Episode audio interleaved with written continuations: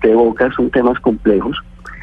Eh, digamos, creo que no sería justo meter todo en una misma bolsa eh, y plantearlo de esa manera. Nosotros estamos haciendo un trabajo fuerte de transformación. Eh, estamos obteniendo resultados importantes. Mm. Creo que vamos a ver una movilidad diferente. ¿Cuánta, en la ¿Cuánta ciudad. plata, doctor Bocarejo, han recuperado de las multas de tránsito vía embargo hasta este momento? En este momento, digamos más o menos 90 mil millones en lo que ha corrido este año. No, Son 90 casi mil millones de 30.000 pesos millones, de, ¿no? de plata embargada que cobran por derecha o cómo?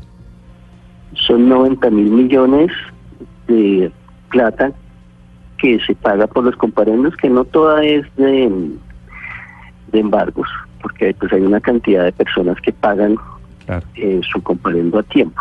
Ese es el recaudo total, 90 mil Sí. millones.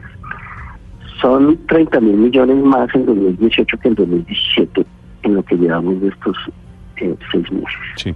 ¿Qué porcentaje de estos 350 mil embargados, doctor Bocarejo, no sé si tenga esta cifra, corresponde a personas a las que les pusieron multas vía eh, eh, cámaras, cámaras de seguridad, la fotomulta?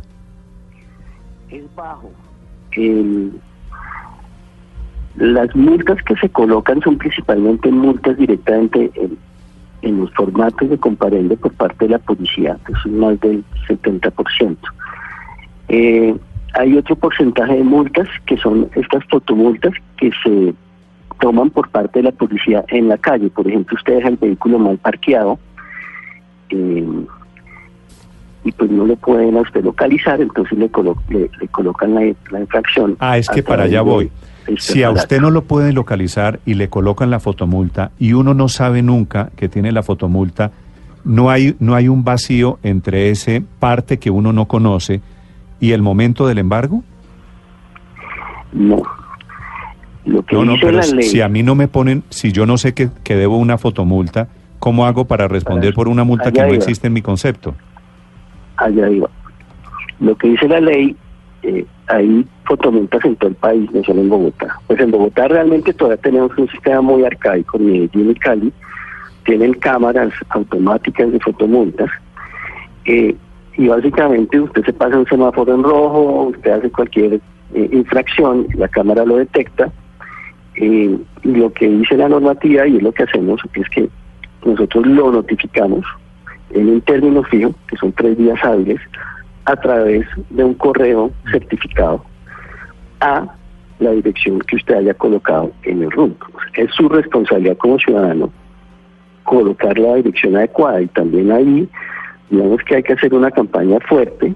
Usted se cambia de residencia, eh, de pronto usted no se fijó bien y cuando compró su vehículo no colocó bien eh, su dirección. Es muy importante, como en todos los países desarrollados, que el Estado sepa cuál es su domicilio. Mm. Por eso, pero como este no es un país desarrollado y como aquí cambiamos de residencia y no hay una huella social de las personas, si la persona, vuelvo a la pregunta porque no, no siento la respuesta, doctor Bocarejo, muy respetuosamente, si la persona no sabe que tiene una multa, ¿por qué habría de pagar la multa? Néstor, la persona tiene que enterarse de que tiene multa porque nosotros le enviamos por correo certificado a la dirección que él dice que es donde vive la notificación de que tiene un comparendo. Doctor Bocarejo. Pero la gente que me está está escribiendo que me dice, nacional No, pero- conozco, conozco gente de esta, como la que está escribiendo doctor Bocarejo, que dice, yo no sabía que tenía una multa. Y con dirección actualizada porque el carro se compró recientemente y nunca llegó nada. A ver, Ricardo, cuéntele, No. yo, yo creo cuéntele su caso al doctor Mire, Bocarejo. ayer revisé por todo el, el tema de las fotomultas mi estado y tengo dos fotomultas. El ¿Y usted? carro lo compré hace un año y medio. Y usted no sabía que Es tenía decir, las que multas. la dirección que yo di en el concesionario es la misma dirección a donde todavía estoy viviendo. y no le Y llegaron no me llegó absolutamente nada. Y fue en octubre del año pasado. Yo cómo me voy a enterar, doctor Bocarejo, de que tengo multas. Discúlpeme. No, eso sí, o sea, si usted colocó bien la multa en el, el- perdón, la dirección en el RUNT, nosotros le hemos haber notificado a esa dirección. Pues, si no lo hicimos. Nosotros le nosotros le, le quitamos en la, el comparendo. ¿Y cómo hace uno para que le quiten el comparendo? El No, pero, comparendo pero es que, no pero es que una- ya la gente, ya la gente está embargada, doctor Bocarejo. Es que el problema es le van a quitar el comparendo, pero ya la gente, a eso me refiero, este caso resume buena parte del problema. La gente, sí, ok, le quitamos el comparendo, pero ahí ya está embargado.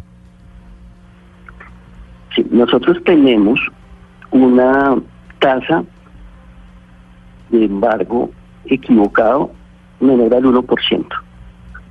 Es decir, esos casos que usted menciona son menores al 1%. 1% quiere Ahí decir no- 35, 3.500, de 350 mil embargados, 3.500. Exacto. Qué pena, los embargamos Ahí, digamos, 3.500 hay- bogotanos, qué hay- pena hay están mal muchas embargados. fuentes, hay muchas fuentes de error. Puede ser, en este caso, de pronto algo en- de mal, mal escrito de la, la dirección.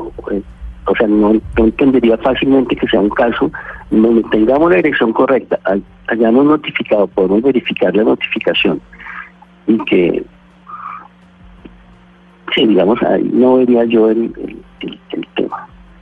No es que Eh, Hay otras 1%, fuentes de error. 1% suena, suena poquito, pero el mensaje es, qué pena, solo estamos cometiendo el abuso para 3.500 Se les bogotanos. acaba la vida, es como meterlos casi que en una lista Clinton, Néstor, o sea, No, es, pues, es o sea, terrible. Pero, pero yo sospecho que, que la cifra de 1% puede ser también engañosa.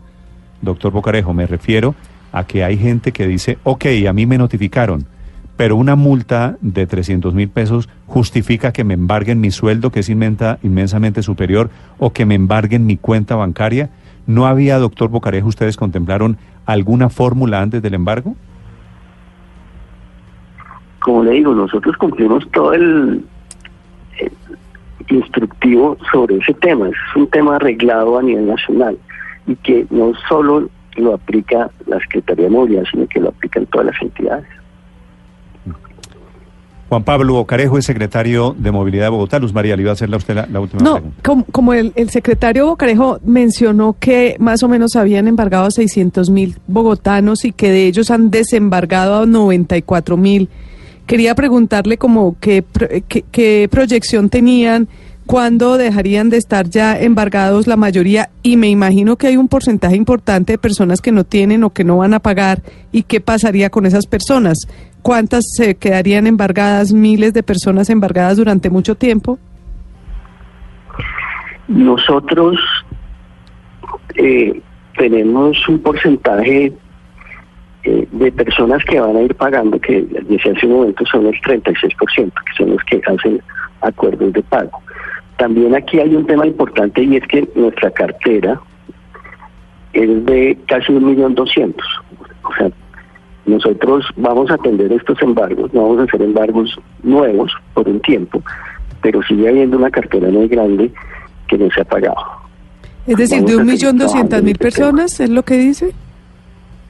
Sí, ese es el, el, el universo total de cartera que tenemos. Doctor Bocarejo, para la gente que está esperando alguna consideración, alguna respuesta, para estos colombianos que están en este momento embargados, eh, las soluciones, tengan un poquito de paciencia, esperen un poquito mientras instalamos los otros cinco puestos de atención. No, re- reitero, reitero porque eso es importante el mensaje. Sí, señor. Eh, la mayoría de los desembargos se están haciendo sin que el ciudadano tenga que ir a ningún a ninguna entidad. Se hace electrónicamente. Hay, digamos, una demora que es mientras se re- después de que se recibe el pago, nosotros estamos demorando dos semanas en expedir una resolución de desembargo. Eso va a seguir sucediendo, vamos a seguir monitoreando esos tiempos, pero la idea es que esos tiempos se puedan reducir rápidamente, porque como le comentaba hace un momento, vamos a contratar un equipo más grande para poder reducir ese tiempo. Eso- ese es un tiempo de ley también. Y el otro tiempo que queremos reducir es el tiempo que ya tiene que ver con la entidad financiera. Sí. Y eso pues es a través de, de que ellos también nos ayuden un poco en esos procesos de situación y nos hemos comprometido en los próximos días a aumentar al doble el número de sitios, descentralizar, digamos, eh, la atención. Teníamos tres sitios de atención, ahora vamos a tener ocho sitios de atención eh, que nos permitan mejorar esta situación. Entonces hay un 36% de eh, las personas que tienen eh, un embargo que deciden hacer un acuerdo de pago, es decir, lo van a ir pagando en cuotas. Y ese, digamos, que es el cuello de botella que se genera en las oficinas y en los CADES. Sí. También Doctor Bocarejo. tenemos ahí una dificultad y esperamos mejorar eh, lo que hemos venido haciendo. Doctor Bocarejo, ¿a usted alguna vez lo han embargado? No, señor. Bueno, quiero informarle que un embargo es acabarle la vida a la gente. El embargo de las cuentas financieras, eso es un problema mayúsculo, es un dolor de cabeza. Después de que usted anuncia el embargo a 350 mil colombianos o a 600 mil, dependiendo si uno coge las cifras del año pasado, ¿a usted le parece que es serio salir a decir, sí estoy de acuerdo en que esto no está funcionando, en que esto no es eficiente? ¿Por qué no, antes de acabarle la vida a estas personas por una deuda de 300 mil pesos, que yo estoy de acuerdo con usted, deben pagar, las deudas hay que pagarlas, ¿por qué no planearon un poquito mejor esto? Bueno, sí ha sido un, un- un número importante estos, estos temas masivos eh, y pues estamos haciendo todo lo posible para disminuir los impactos que se generan. Como le, decía, hace un momento, pues ya tenemos unas estadísticas de atención eh, en donde el ciudadano, digamos, no tiene que intervenir eh, y pues vamos avanzando en resolver este tema, pero tenemos que avanzar de alguna manera porque si no, pues básicamente no vamos a tener autoridad en Bogotá. No, claro, pero para luchar por tener autoridad en Bogotá se están llevando a muchas personas que tienen un problema mayúsculo hoy, doctor Bocarejo. Estoy recibiendo aquí, como usted lo sabrá, porque esto no es de hoy, llevamos muchos días en esto, centenares de, de mensajes de oyentes diciendo, yo es cierto que tenía un comparendo, pero nadie me llamó a mí ni a recordarlo, ni a hacer el cobro coactivo, ni para hacer un acuerdo de pagos. Me enteré accidentalmente del, del embargo que los bancos comienzan a notificar su cuenta ha sido embargada y la gente comienza a averiguar por qué. Todo esto, doctor Bocarejo, la verdad, ¿no siente usted que se le salió un poquito de las manos? Pues es un esfuerzo grande que tenemos que hacer, es un esfuerzo grande que estamos haciendo en la Secretaría. Eh, digamos, nos excusamos en, las incomodidades que se han generado y estamos tratando de mejorar el tema de la atención. Creo que es una medida necesaria, es una medida que es lo que nos permite hacer el estatuto tributario en términos de cobro coactivo a las entidades nacionales. Pero doctor Bocarejo, ¿por qué todo pareciera que en la Secretaría de Movilidad es así? Todo sale mal. Los semáforos, los parqueaderos, las multas. Primero preguntan, la embarran y luego corrigen. ¿No es al revés la ecuación?